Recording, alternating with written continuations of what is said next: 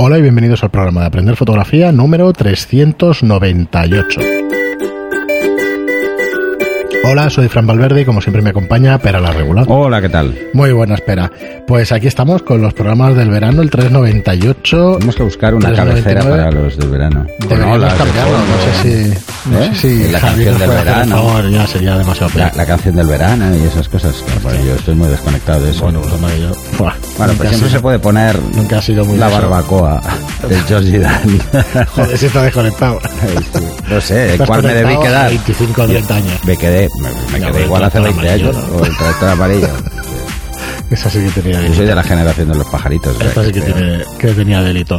Pues nada, antes de seguir con nuestros programas veraniegos, ya sabéis, 5 o 10 minutos donde os damos a conocer a un autor que probablemente sea conocido por muchos, pero creo que vale la pena traerlos. Recordaros los cursos de fotografía online que encontráis en la web aprenderfotografía.online y que bueno, que os permiten aprender fotografía a vuestro ritmo. Como son programas tan cortitos, lo dejaremos aquí, que sepáis que ya hay más de 30 de 30 cursos, que el día 1 de julio ha salido el curso de gastronomía, que está muy bien, la verdad es que mirarlo porque os gustará.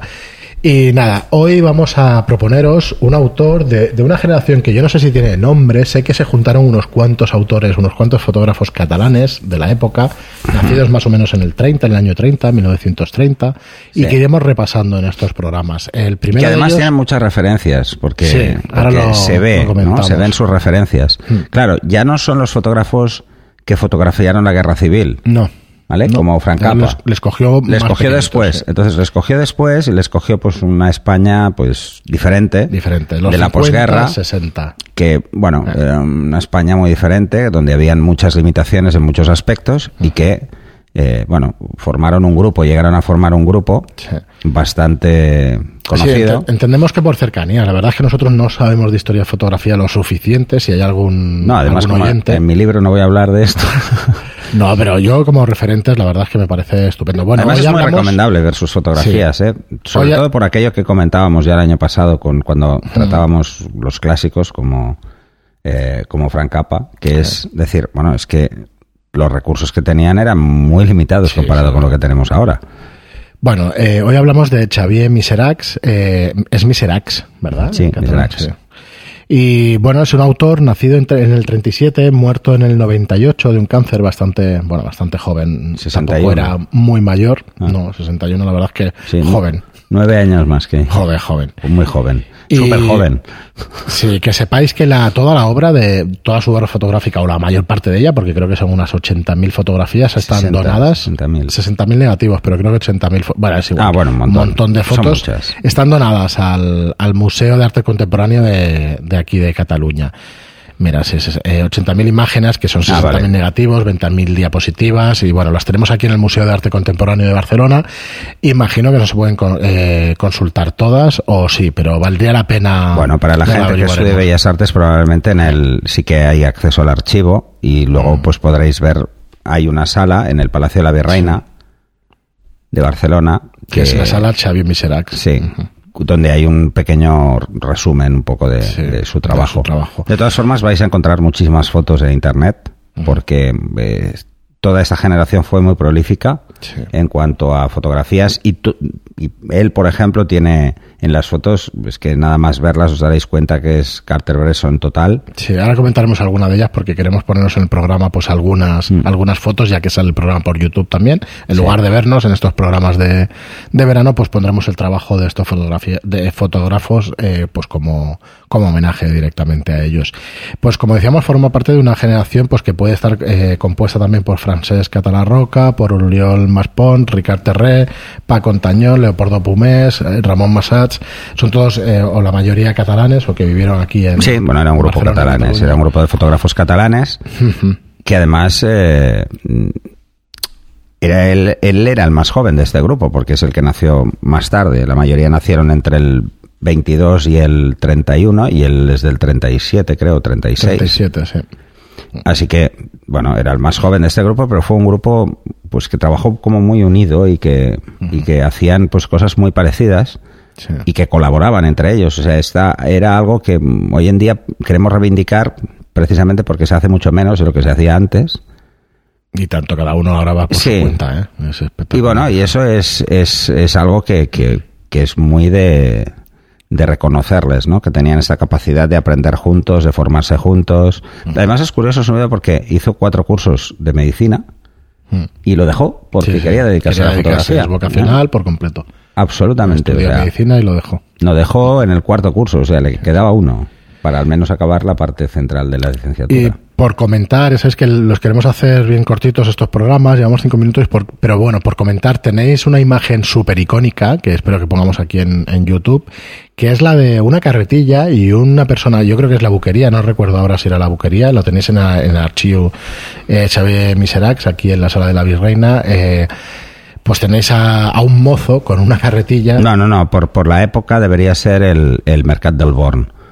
Claro, debía ser más aquí. Pero el sí, Mercat eh, del Born mm, tenía mucho movimiento de mercancías, pues estaba al lado de la estación de Francia, que aunque la estación de Francia no está donde está ahora, pero en la zona de la Ciudadela, toda esa zona del Born y la Ciudadela era muy comercial, porque a partir de ahí empezaba la zona de fábricas. no.